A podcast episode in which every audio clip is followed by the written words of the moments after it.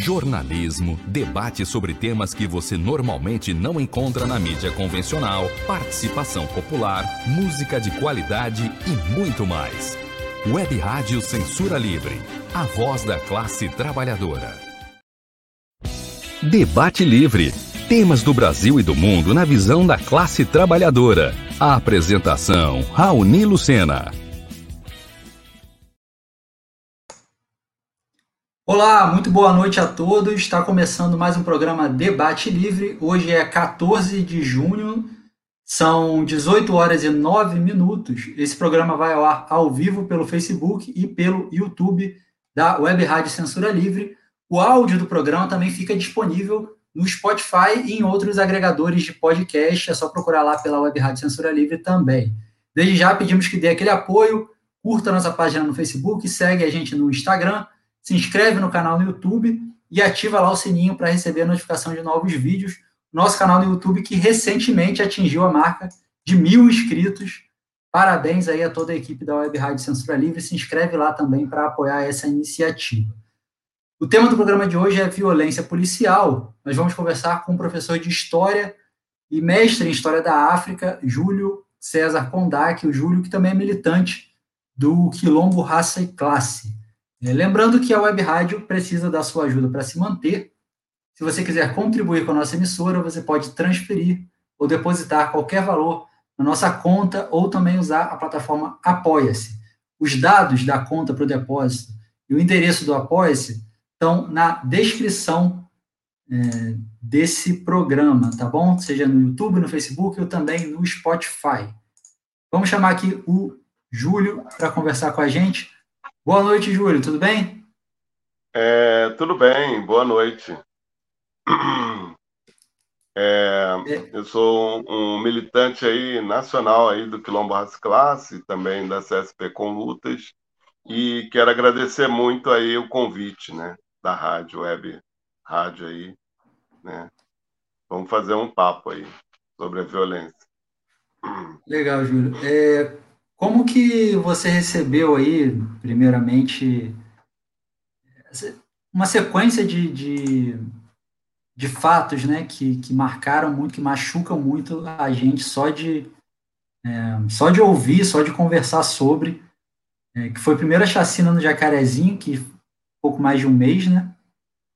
É, logo em seguida, mais recentemente, o, o, o assassinato aí da Caitlyn no, no Lins e também em São Gonçalo, né?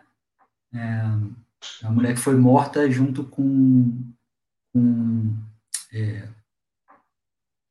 o, o, o ex-namorado, né? Atacou a ela, é, a seus familiares e também a filha. É, ela veio a falecer, no caso. É como que você rece recebe e lida com esse tipo de, de notícia, Júlio? É, o, o Quilombo Rasclasse, ele, ele, ele vem é, atuando nesses casos, né, já desde 2006, né, e quando eu vejo assim, eu, eu, eu interpreto isso como uma barbárie, uma consequência do capitalismo, né, porque todo em momento de crise é, mundial, né, uma etapa bastante imperialista, colonialista, você tem esses casos que não são isolados, né? São casos que remontam aí à época da ditadura, né? É, de barbárie, né?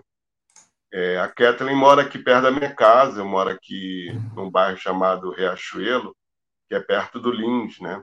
E perto do Jacaré, né? Eu acompanho aqui é, a direção aqui da Associação do Jacaré, né? No caso dos 28 mortos é, na operação policial desde 6 de maio, e, e foi requinte de barbaridade de, que a polícia entrou né, com três caveirões, dois caveirões aéreos, né, 300 policiais, uma operação que no dia anterior é, o governo Bolsonaro tinha é, visitado o, o governador Cláudio Castro, né? E a gente sabe que é, é um fato político dessa monta que torna eles é, e os seus eleitores é, bastante é, favorável a esse tipo de, de procedimento da polícia, né? onde diz que todos eram envolvidos, mas a gente sabe muito bem que entre aqueles jovens, tinha jovens até 16 anos, que muitos eram envolvidos realmente, que é uma consequência desse capitalismo que não tem uma perspectiva política para os jovens, mas parte deles é, não eram envolvidos, né? Tinham até passagem pela polícia, mas não eram envolvidos. E isso justifica para a sociedade que é, deveria ter essa pena informal, esse, esses homicídios feitos de forma profissional, né, com um peso grande do, do equipamento do Estado. Né? É, e aí a gente também pode dizer que tem três momentos na história do Brasil que que um pouco as pessoas que trabalham essa questão da violência trabalham, né? Primeiro, o professor da UF, da, da Rural, né, José Carlos, que veio da tragédia de Vigário Geral, né, é, no final de 80, 90, né, é, e ele fala que desde os barões do café, né, é, dava-se essa liberdade para aquelas pessoas que tinham uma propriedade privada é, contratar pessoas paramilitares para proteger sua propriedade privada. Né? Tem o Andrelino também da UERJ que trabalha a questão do, do processo de falta de política mesmo da burguesia é, no processo industrial na década de 30 e 40, aonde os trabalhadores negros assim já havia 30 anos, quase é, recém-saídos né, da, do processo de, da abolição da escravatura e não tinham para onde ir no Rio de Janeiro e com a política Pereira Passos eles tiveram que, que favelizar o Rio de Janeiro, que era é, se manter a nível de uma, de uma resistência e subir para os morros, né?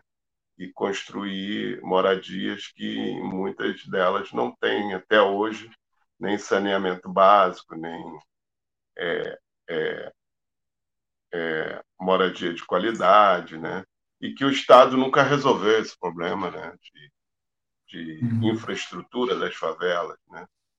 E que o lugar dos negros é, acaba sendo esse, essa periferia aí, é, e que a polícia chega atirando, né? É, a chamada tolerância zero, que é um pouco é, remonta aí às UPPs que o Sérgio Cabral fez, é baseado na tolerância zero, né? Que é o efeito Los Angeles, né? Que é a questão de você atira depois pergunta de quem é, né? É, Sérgio Cabral ele tinha um objetivo de fazer 95 UPPs no Rio de Janeiro, ele recolheu o dinheiro com todos os empresários, né? E aí ele dizia que ia pacificar o Rio, ia estruturar as favelas, e na verdade não foi isso, né? É, e dizia então que havia uma, uma ostentação de armas por parte do tráfico nas favelas e queria pacificar isso. Na verdade, não, não ocorreu nada disso, né? O próprio UPP ele se ocupou dos equipamentos sociais que já tinham na favela, né? Por exemplo, no Jacaré tinha um posto que passou a ser o PP, é, como também ele passou a gerar uma guerra interna é, com os moradores de um lado a UPP, do outro os bandidos trocavam um tiro é, à luz do dia com ele. Né? E aí é, você tem todo um processo de guerra interna dentro dessas periferias, dentro dessas é, favelas, que é, acontece como aconteceu na Kathleen, né? Não tinha é, ninguém atirando.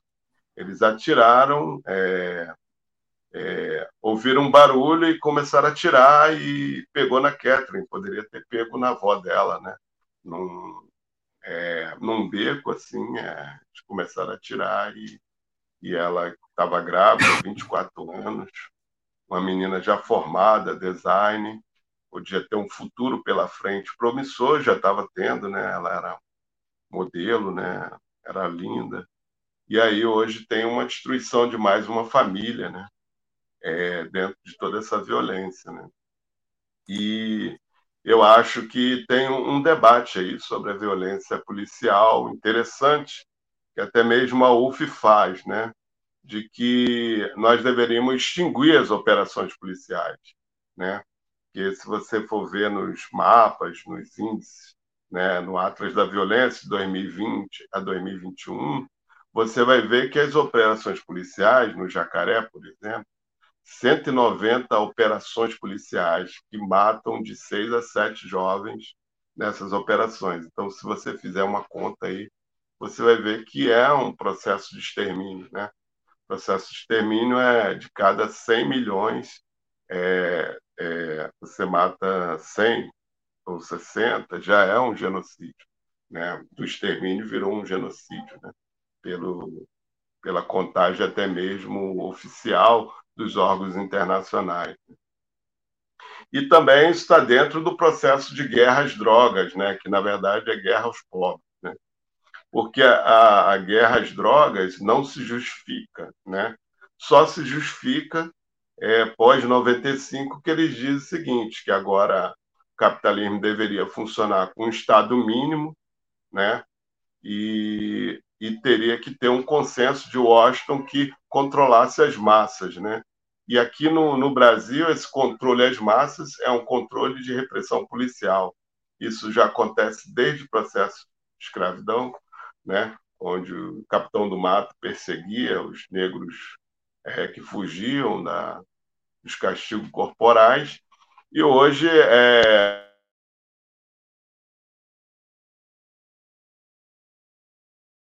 mil.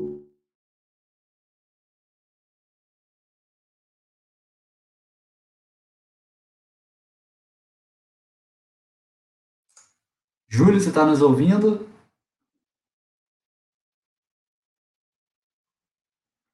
É, deu, deu uma travada aqui para gente.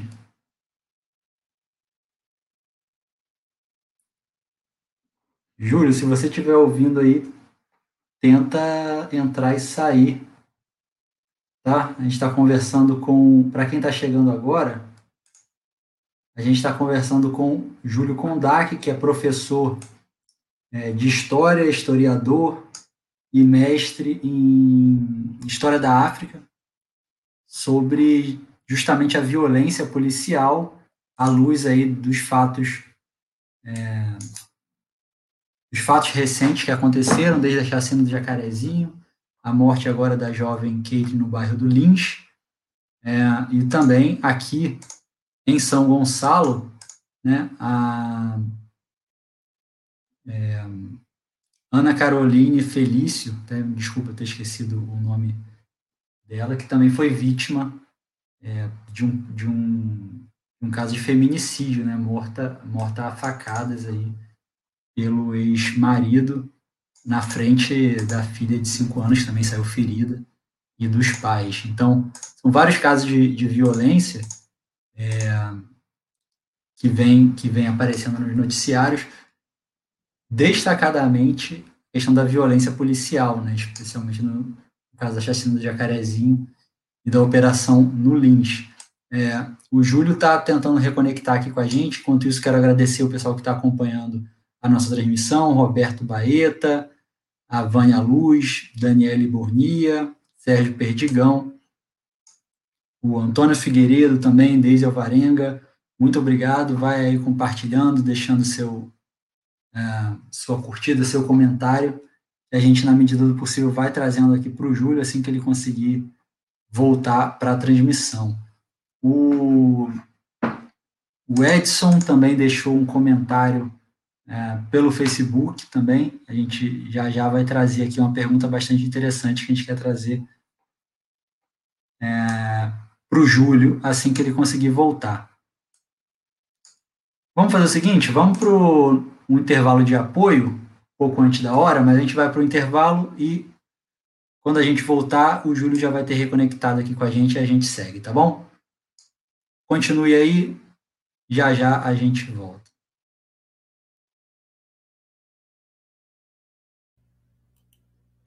Para manter o projeto da Web Rádio Censura Livre, buscamos apoio financeiro mensal ou doações regulares dos ouvintes, já que não temos anunciantes, não temos propagandas de empresa e não recebemos recursos de partidos e políticos. Seja um apoiador regular e ouça nosso agradecimento no ar durante a transmissão de nossos programas. Seu apoio é muito importante para nós. E os apoiadores recebem prestação de contas mensal. Temos uma vaquinha virtual permanente. Para apoiar, acesse aqui https dois pontos barra barra apoia.c barra CL Web Rádio. O nosso muito obrigado. Web Rádio Censura Livre, a voz da classe trabalhadora.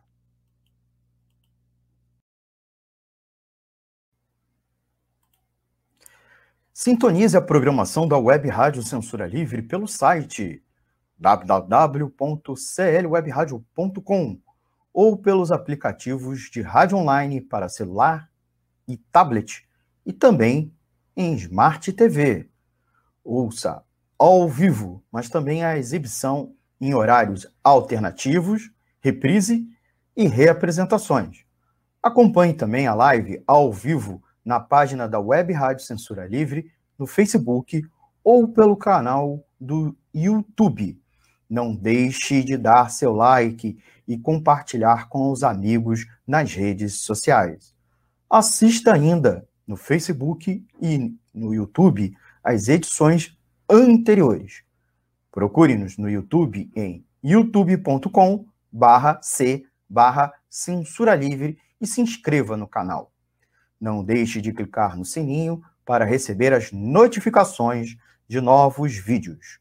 Web Rádio Censura Livre, a voz da classe trabalhadora. Mais de 300 mil mortes. Pais, mães, avós, filhos o governo federal debocha do nosso sofrimento e boicota a vacina. Ele está sufocando o país com a conivência de políticos e da justiça. Chega! O Brasil pode sim fazer lockdown. É preciso taxar os ricos e dar auxílio aos mais pobres e pequenos comerciantes. Vacina para todos já. É hora de colocar para fora esse governo. CSP com lutas.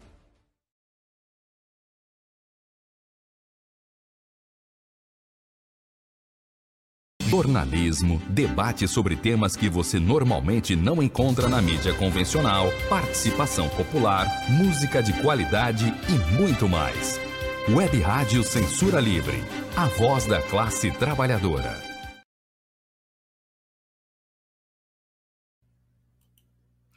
Para manter o projeto da Web Rádio Censura Livre, buscamos apoio financeiro mensal ou doações regulares dos ouvintes, já que não temos anunciantes não temos propagandas de empresa e não recebemos recursos de partidos e políticos.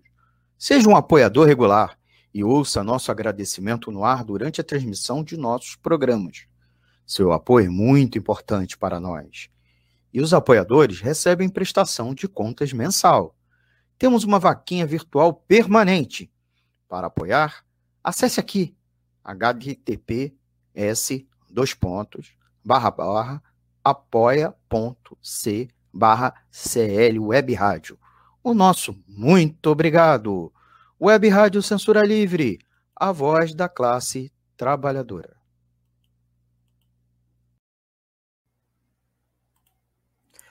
Sintonize a programação da Web Rádio Censura Livre pelo site www.clwebradio.com ou pelos aplicativos de rádio online para celular e tablet e também em Smart TV. Ouça ao vivo, mas também a exibição em horários alternativos, reprise e reapresentações. Acompanhe também a live ao vivo na página da Web Rádio Censura Livre, no Facebook ou pelo canal do YouTube. Não deixe de dar seu like e compartilhar com os amigos nas redes sociais. Assista ainda no Facebook e no YouTube as edições anteriores. Procure-nos no YouTube em youtube.com barra c barra censura livre e se inscreva no canal. Não deixe de clicar no sininho para receber as notificações de novos vídeos. Web Rádio Censura Livre, a voz da classe trabalhadora. Jornalismo, debate sobre temas que você normalmente não encontra na mídia convencional, participação popular, música de qualidade e muito mais. Web Rádio Censura Livre, a voz da classe trabalhadora. Debate Livre. Temas do Brasil e do mundo na visão da classe trabalhadora. A apresentação: Raoni Lucena. Estamos de volta. Acho que o Júlio conseguiu resolver o problema dele lá. Obrigado aí pela é. paciência, a audiência que ficou aí acompanhando a gente ao vivo, mesmo no intervalo de apoio aí, aguardando o Júlio voltar. Muito obrigado. Temos várias participações já aqui, Júlio. É, começar pelo Edson, que ele me mandou pelo Facebook uma pergunta. É, achei bastante interessante. Colocou, inclusive, previamente ao programa, quando ele viu a, a chamada, ele já colocou uh, pedindo para trazer essa pergunta aqui para você. É, ele disse: Quero colocar uma questão para o professor Júlio Kondak. Quando eu estava na faculdade, li o quarto, o quarto de Despejo, de Carolina de Jesus. E o que me surpreendeu é que não havia tráfico naquela favela e a polícia só entrava lá quando Carolina ligava dizendo que tinha um homem espancando a companheira. O que mudou na favela dos tempos da Carolina para cá? Sim.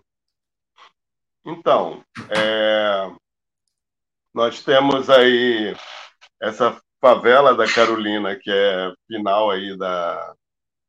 É, no começo aí da, das primeiras décadas, né, do 1910, 1920, onde você tem aí uma migração de trabalhadores que não foram integrados ao capitalismo industrial, né, no início do capitalismo, né, e só vão ser integrados é, depois da década de 30, 40, né, quando o Florestan Fernandes fala de que os negros vão ser integrados no mundo do trabalho pós é, 20, 30, né, quando é, começa-se um, uma, uma necessidade de mão de obra é, no processo industrial, até porque a gente estava já é, saindo da Primeira Guerra Mundial para a Segunda Guerra Mundial. Né?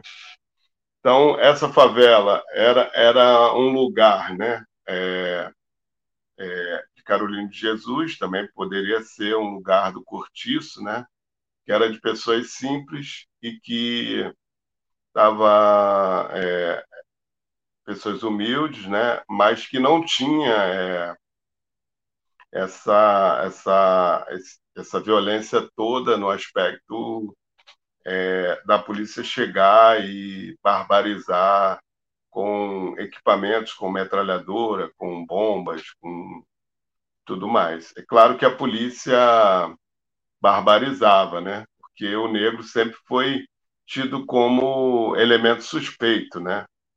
Mas você tinha um, um processo ainda inicial de, de setores como a contravenção, o jogo do bicho, né? E isso é muito falado na, na tese do Andrelino, né? Você não tinha um, um processo de internacionalização do tráfico, né?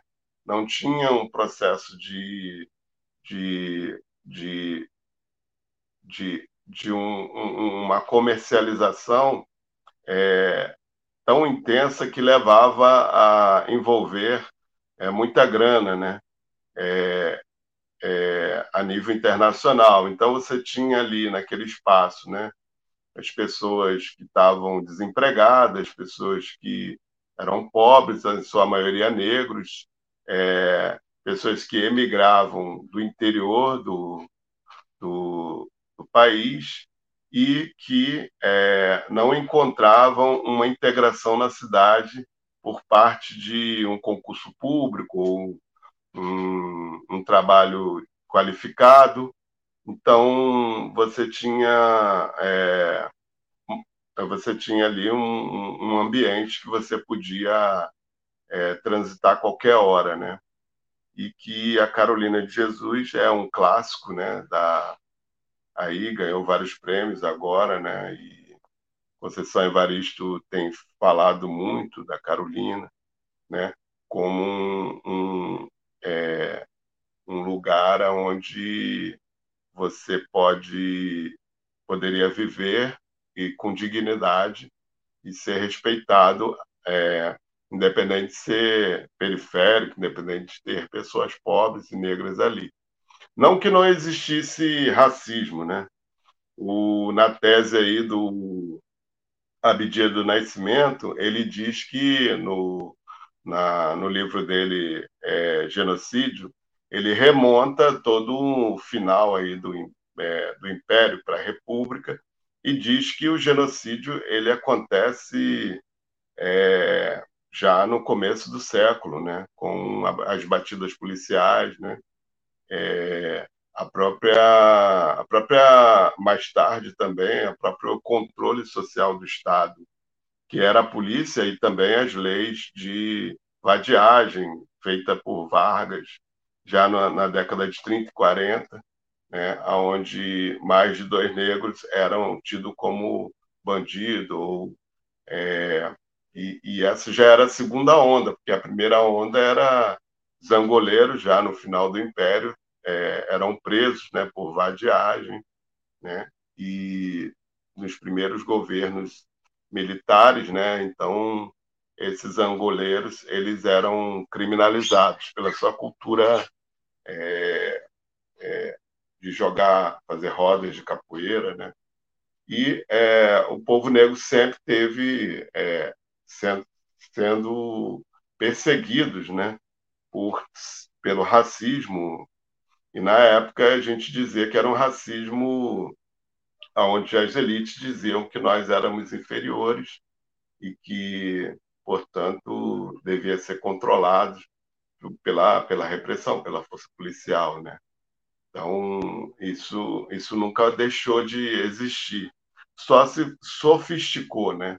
É, então, houve um processo, depois da Segunda Guerra Mundial, uma sofisticação desse processo de controle né, de, de populações no mundo.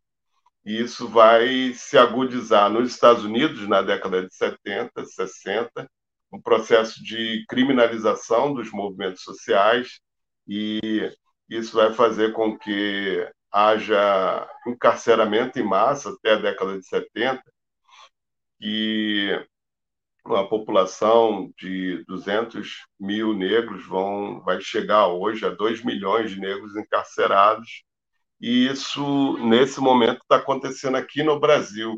Após a lei antiterror do Lula, em 2006, você tinha aí, em 2008, já 600 mil pessoas encarceradas e, e depois você tem aí um processo de encarceramento brutal aí mesmo com o governo popular, de frente popular, é, a própria Dilma, em 2015, ela, para conter as mobilizações, ela falar, vai fazer a lei antiterror, que vai prender aí o Rafael Braga com um, um vidro de pinho-sol. O Rafael Braga está na condicional hoje, era um, um, um trabalhador de reciclagem e que ficou preso, né? E foi condenado a três, cinco anos de prisão, pegou lá, teve pneumonia, né, e depois meningite na prisão, e aí eles liberaram porque o Rafael Braga ficou muito famoso, né, a nível internacional, nós fizemos uma campanha para ele, é, compramos uma casa para ele, né, de 50 mil e tudo, e o Rafael Braga hoje está em casa, mas é, apenado é, numa semi-condicional, né, e, e, a gente acha que tudo isso é um processo de criminalização dos movimentos sociais, né? E que se sofisticou, né? Hoje a gente tem aí o avanço das milícias, né? No mapa da violência você tem aí hoje os milicianos controlando é, 44,7% do território do Rio de Janeiro. Você tem um, um, setor não só do tráfico, né? Que se trans, transformou internacional né, no mapa da, da violência aí você pode ver no Atlas também, de 2021, o crescimento da, da venda de armas, né, e com o governo Bolsonaro isso se intensificou, e hoje eles se expandiram também com fusões, né? O PCC se fundiu, é, o CV está mais fragilizado e você tem aí um braço armado, né? O pentecostal e você tem também é, os milicianos é, fazendo alianças né, com o tráfico, né? Para ocupar os territórios. Então, hoje aquele território antigo de é, 1910 não é mais o mesmo, né? Hoje é, virou uma comercialização nesse território e é onde se busca uma hegemonia né, desses setores de, de forma que é, enriqueçam né, a contravenção, esse, essa mão de obra paralela aí, é, os milicianos, muitos estão hoje vivendo na Barra, né? E hoje a, nossa cidade está cada vez mais no apartheid, né? É, é um braço armado da burguesia, né? E que muito apoiado também pelo presidente, né? E que é, hoje a gente defende até o fim das milícias, né? A desmilitarização da polícia e a expulsão também e, e desses setores que estão internos no Estado, estão na política também, né? E hoje a gente vê muito bem as, a condenação do Sérgio Cabral e agora a condenação do Pezão, né? De 90 anos de prisão, Sérgio Cabral 10 anos, 100 anos de prisão e tinha envolvimento com esses organismos paralelos também, né? Então, é, e vários deputados também da, da bancada da bala, da bancada neopentecostal, né? e todos os governos fizeram acordo com esses setores também. Né? Então, a violência ela é, ela é concreta nesses espaços. A gente pode até dizer que há um, um estado de exceção dentro da favela, porque há um estado totalmente policial, né? O, o estado não leva serviços públicos, não leva é, saneamento básico, não, não faz infraestrutura, mas leva à violência também. É, tem muito é, estimulado né, esse lado né, é, violento de não ter é, serviços públicos dentro da, da favela. Né? Exemplo isso é o Jacaré hoje. Júlio, é... bom, primeiro lembrar que tem pessoal que está chegando agora na transmissão, né? então a gente está conversando com o Júlio Kondak, que é professor de História, mestre em História da África, sobre a violência policial à luz aí dos, da chacina do Jacarezinho, é, da operação no lynch que vitimou a Caitlyn. É, e, e, a gente tem várias participações aqui, quero agradecer o pessoal que está participando da live, aí o a Deise Oliveira, a Juliette, o Romildo também, é, obrigado pela participação, vamos curtir e vamos compartilhar aí. Ô, Júlio, uma, uma coisa que, que chama a atenção e, e muitas vezes as, as pessoas questionam é, em relação à reação popular, né? É, muitas vezes as pessoas comparam, por exemplo, a, a, comoção e a reação que houve na morte do George Floyd, né, que foi, acho que, um marco mundial, é, e fazer uma comparação de, e veem que no Brasil é, ganharam repercussão, repercussão até na mídia, alguns casos mais brutais até do que o próprio, o próprio assassinato do George Floyd, mas que não gera a mesma indignação, a mesma comoção. É, a que você atribui isso, Júlio? Existe um é... mito de que o trabalhador brasileiro e que o negro brasileiro é mais é, menos reativo, mais manso, entre aspas. Existe esse, esse, esse mito. Você, você acha que isso faz algum sentido? É, é, tem tudo a ver com a, com a própria história dos Estados Unidos. Né? Lá é, é uma, um regime é, que que remonta ao bipolarismo, né? branco versus negros, né? onde a burguesia, em 1850, é, é, instituiu um governo é, com leis é, é, que é o New Deal, é o, o Jim Crow, né, que são é, as leis do apartheid né, social, e você tem lá um, um processo histórico diferente do, do, do, brasileiro, porque lá você tem uma sociedade bem menor, né, que é em quantidade, mas por, por, por outra razão, você tem é, teóricos como é, é, De Bois, que dizia que aquele acordo é, em 1865, na Guerra da Secessão, aonde o Norte se reuniu para acabar com a escravidão no Sul, né, é, disse que, que, que poderia haver uma reforma agrária ali é, e os negros receberem um, uma gleba né, e uma mula. Né, é, e nem isso ocorreu. E os negros sempre tiveram uma, uma situação inferior aos brancos né, nos Estados Unidos e, é, e nunca teve condição de, de ter mobilidade social no Estado. Né? É, houve uma separação entre equipamentos sociais, como escola, como o próprio território mesmo. Né? É, os negros não podiam sentar é, no mesmo ônibus, né? É, é, e se tivesse um branco, eles deveriam é, levantar. Então, todo, todo esse processo do apartheid ele sempre foi muito explosivo é, nos Estados Unidos.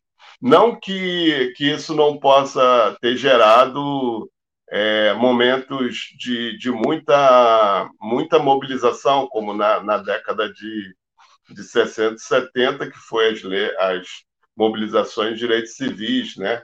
Aonde Malcolm X dizia que a nossa reação deveria ser é, contrária a todo o racismo feito pela, pelo Estado democrático de direito, que era a repressão brutal da polícia, né? E, e, e o racismo lá sempre foi de, de muito enfrentamento por causa desse processo é, do apartheid né, nos Estados Unidos. É, aqui no Brasil, é, houve todo um processo que, que se deu já no Império, nos 100 anos de Império, de muitas mobilizações, muita reação, vídeos quilombos no Brasil, é, várias nações indígenas, né, sempre buscaram é, ocupar terras. É, depois da escravidão, nunca houve uma política de reparação da população é, brasileira, né?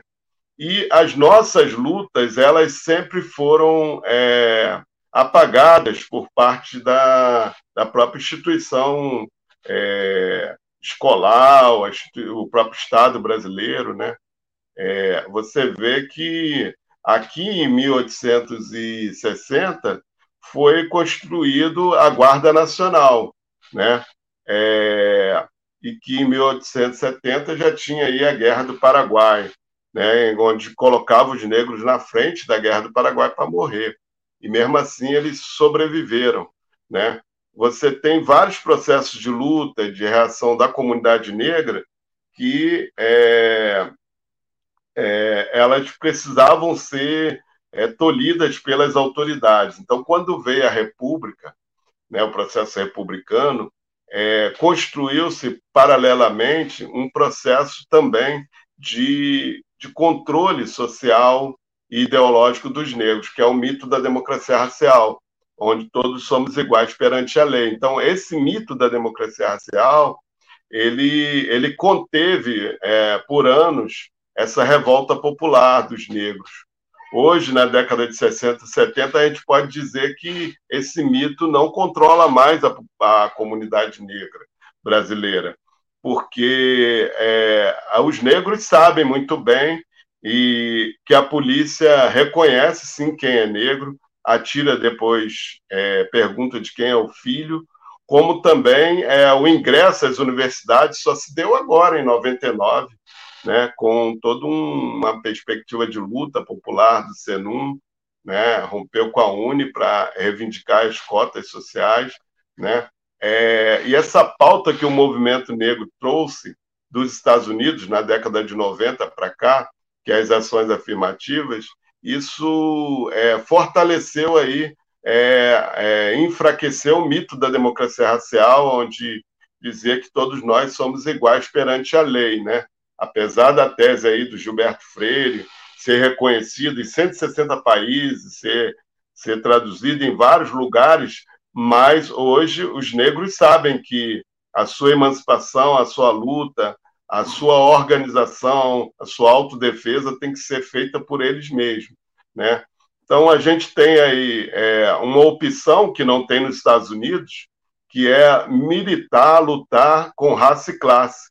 Na década de 90, após a marcha de 88, do fim da ditadura, é, um movimento negro a nível nacional definiu entrar para dentro do movimento sindical. Então a gente luta junto. Né? Toda vez que há um processo de greve geral, como agora, de fora Bolsonaro, um processo de greve geral no aspecto da, da greve sanitária, né? que já leva à morte mais de 480 mil pessoas aqui no Brasil, né? o movimento negro também é, é reativo a todo esse processo. É, as pessoas esquecem um pouco, né? mas é, o 29M ele começou com 13M. Né? A gente mobilizou 20 é, cidades, né? né? dizendo que, que havia sim um processo de genocídio da, da comunidade, o Jacaré também ajudou nesse aspecto.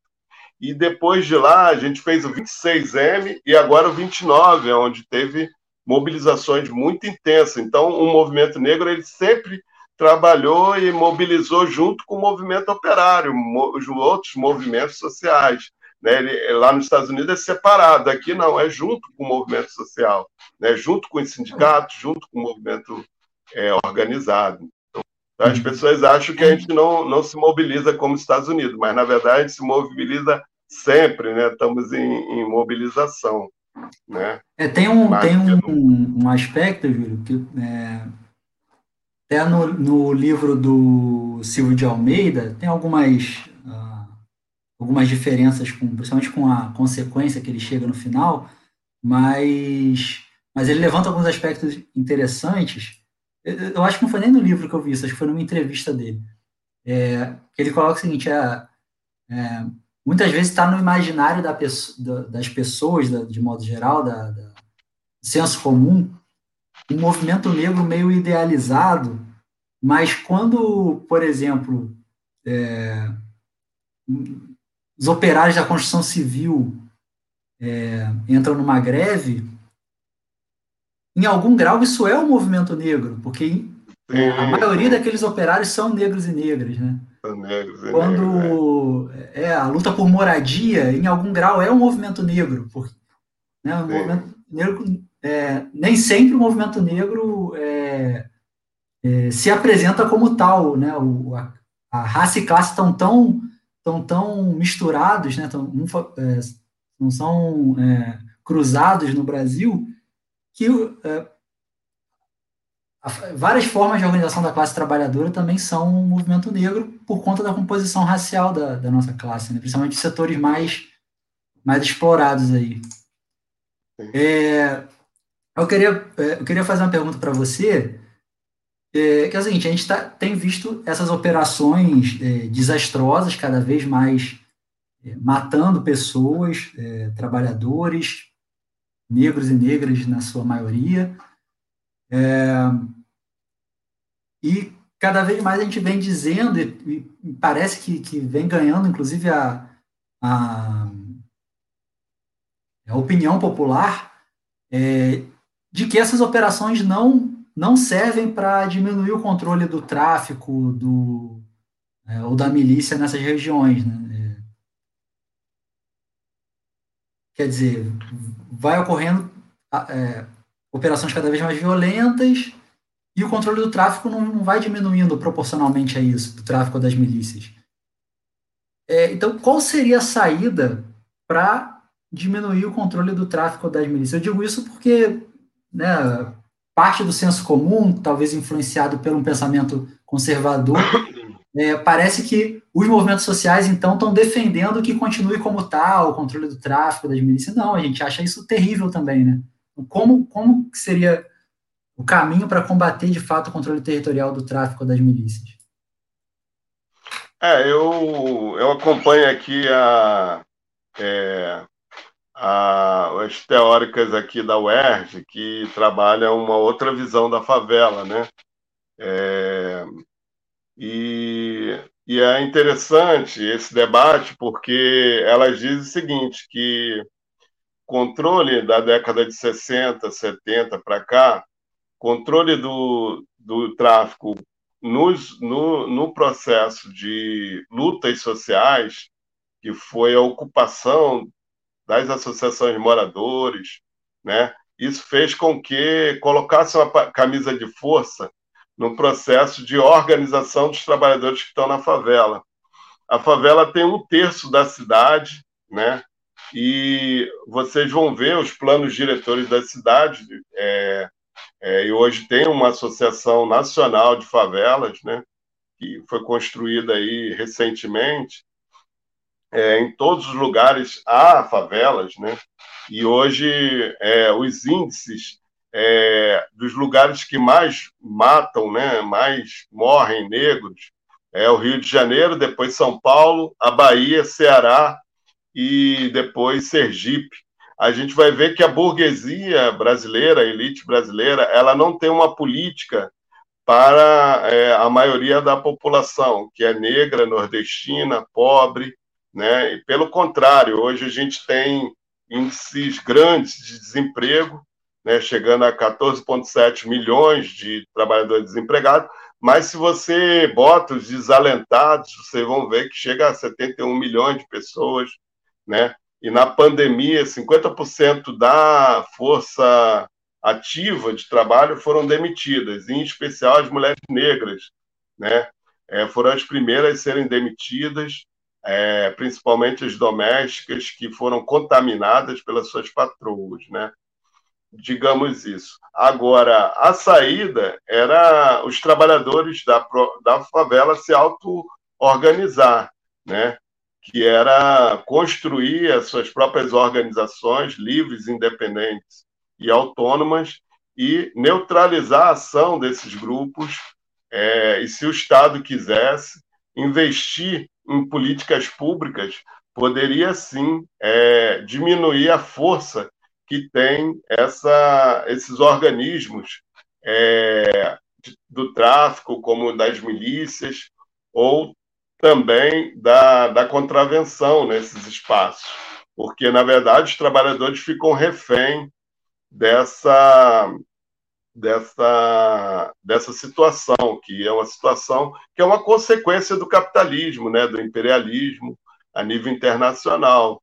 Né? quanto mais é, crise, mais Estado mínimo para o povo pobre e negro. E o racismo, ele sistêmico, tem uma crítica aí, o professor que você citou, né?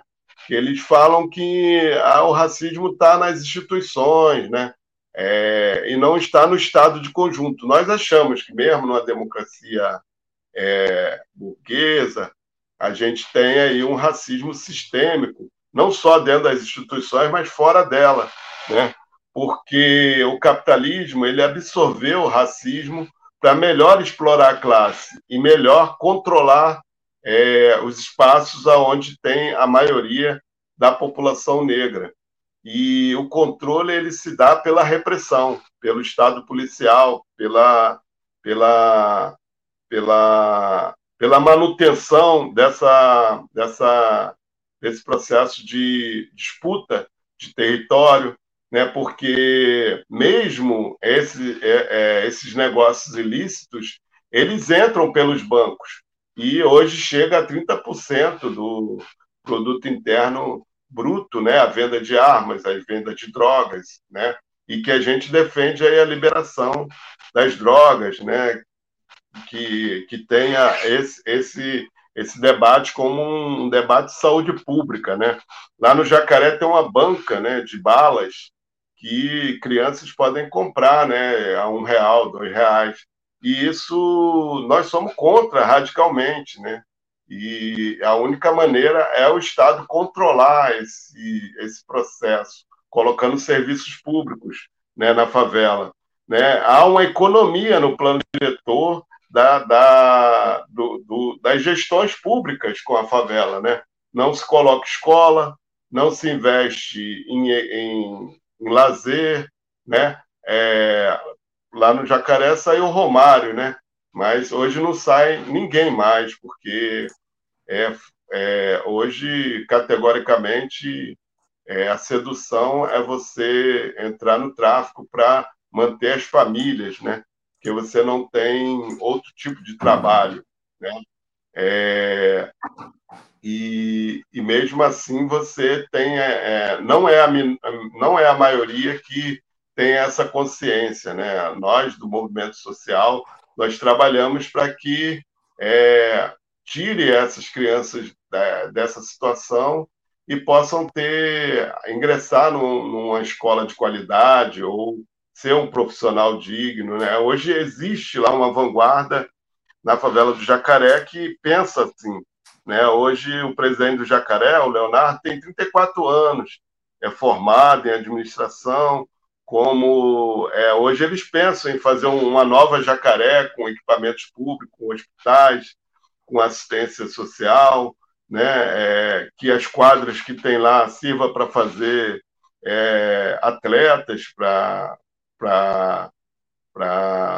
fortalecer o, a cultura e tudo mais. Agora, é, nós, é, eu, eu, faço uma crítica aqui a, a elementos né, da esquerda, setores da esquerda, que quando acontece uma tragédia como essa, pensem em ocupar com as ONGs né, e o terceiro setor, a favela, fazem lá é, é, o, o, trabalho de arte que a gente defende muito, mas não aponta solução, não aponta um, um, um caminho para os trabalhadores que estão dentro da favela, né?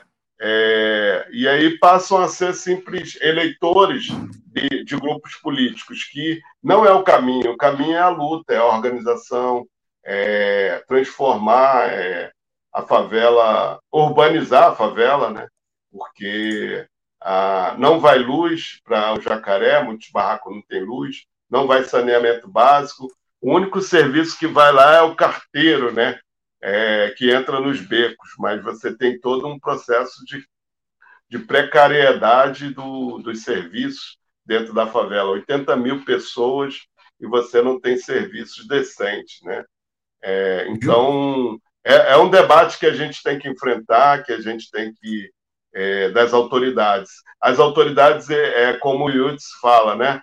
É, vamos atirar na cabecinha, ou o Sérgio Cabral falava que as mulheres negras eram, é, é, eram produtoras de, de bandido, né? de gestação de bandido. Né?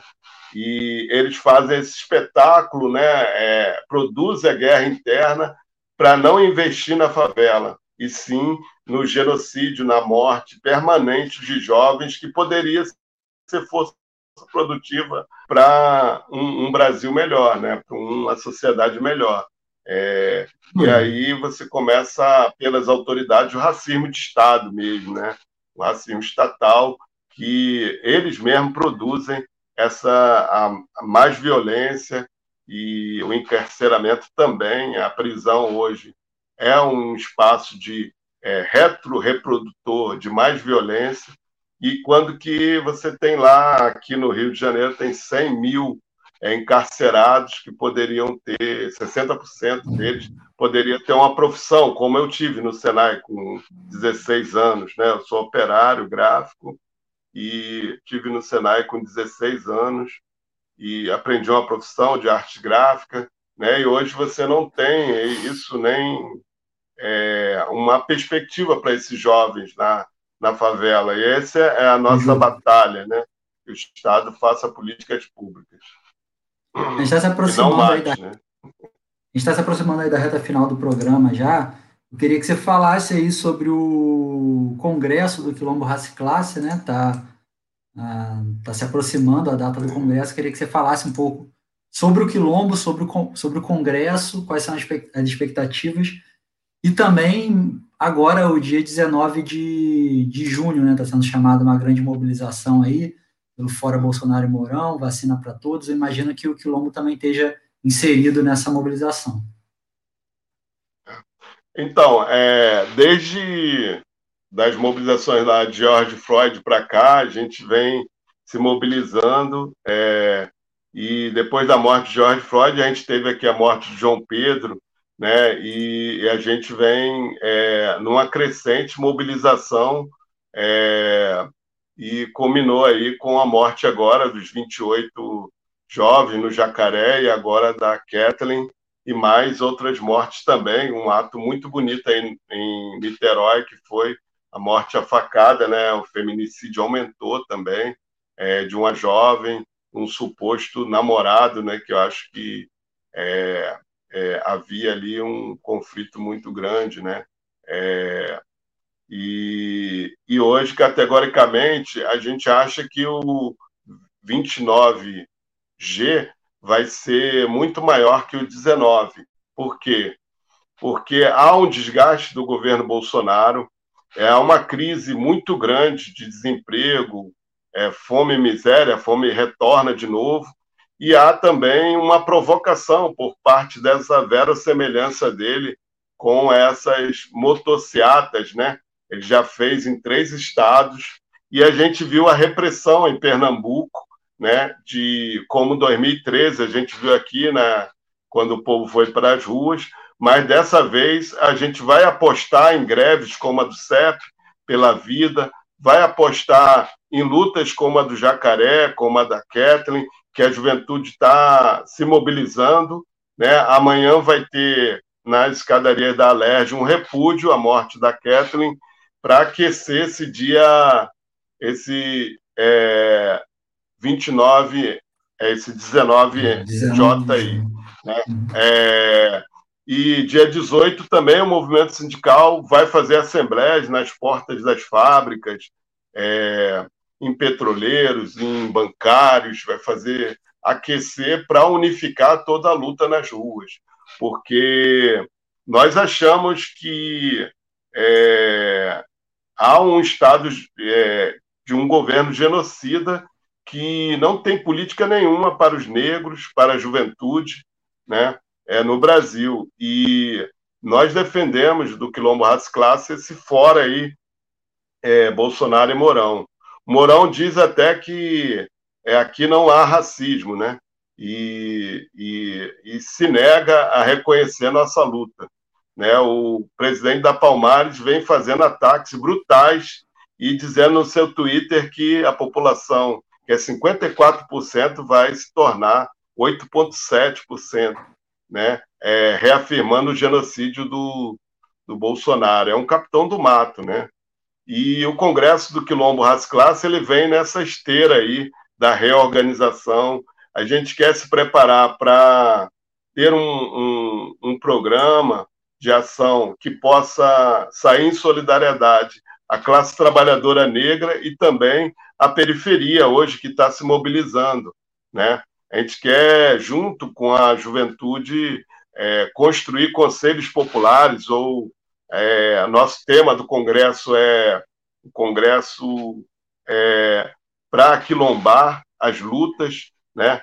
É, com raça e classe e, e a gente acha que a gente pode fazer um diálogo na periferia junto com os quilombolas no campo de auto-organização dos conselhos populares, que para nós são micro é, conselhos palmarinos, né, que é quilombar para reparar.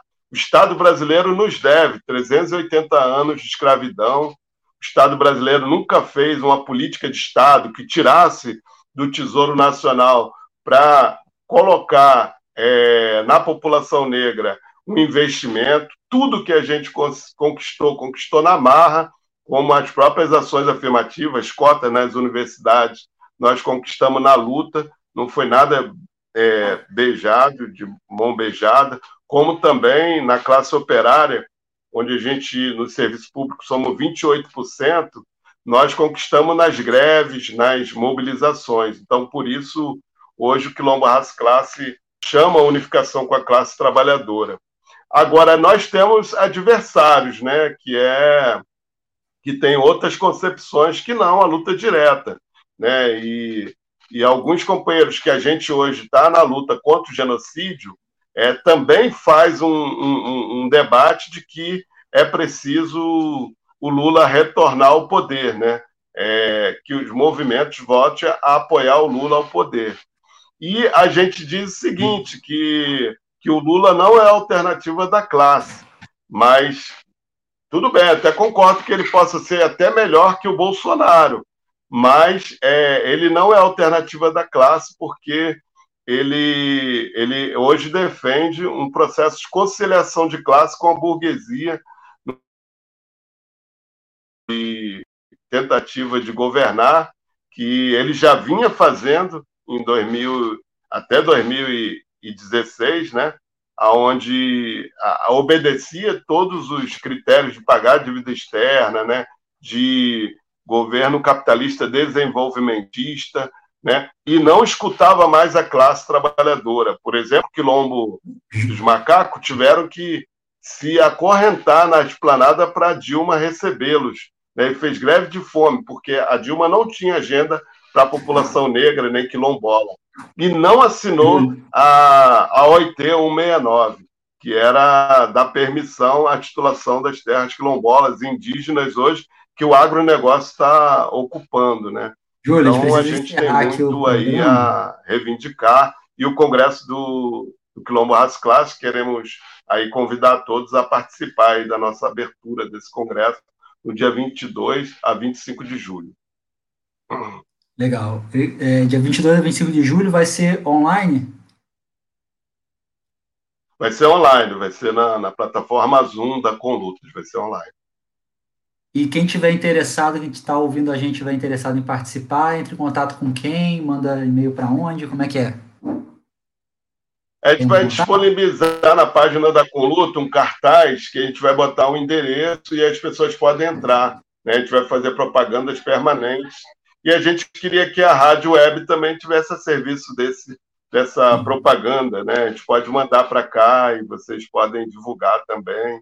E nós somos parceiros, nós queremos estar é, tá sempre ajudando aí a, essa rádio web aí a então estar tá junto com a gente aí na luta. Né? Então, pessoal, procura aí no site da CSP com nas redes sociais também, e também do Quilombo Raça e Classe, e assim que tiver o link disponível para inscrição, a gente disponibiliza aqui também na Web Rádio. Júlio, obrigado aí pela participação, é, até a próxima, e esperamos contar com sua participação em outras ocasiões, tanto no programa Debate Livre, beleza. quanto outros programas aqui da emissora. Beleza, beleza. Então, obrigado, sim. Obrigado. É um abraço aí. Um abraço. O programa Debate Livre vai ficando por aqui. Um ótimo dia a todos os nossos ouvintes. Lembrando mais uma vez que a Web Rádio Censura Livre é uma emissora sem fins lucrativos que sobrevive do apoio financeiro de seus colaboradores. Queremos aqui agradecer os amigos que nos ajudam a manter essa emissora no ar. Se você quer contribuir com a Web Rádio, você pode fazer um depósito ou transferência para a conta da emissora ou também fazer essa doação através da plataforma Apoia-se. As informações estão aqui na descrição desse, dessa transmissão no Facebook, no YouTube também no Spotify. Curta a gente no Facebook, segue no Instagram, se inscreve no nosso canal do YouTube e compartilha as nossas lives. Ah, e procura a gente lá no Spotify também, tá legal? O programa vai ao ar ao vivo às segundas-feiras, das 18 às 19 horas, pelo Facebook e pelo YouTube da Web Rádio Censura Livre. Se cuidem e até semana que vem.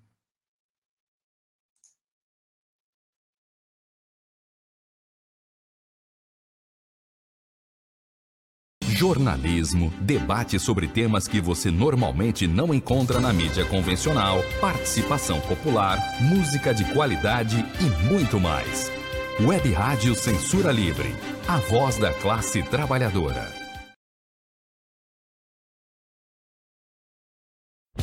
Debate Livre.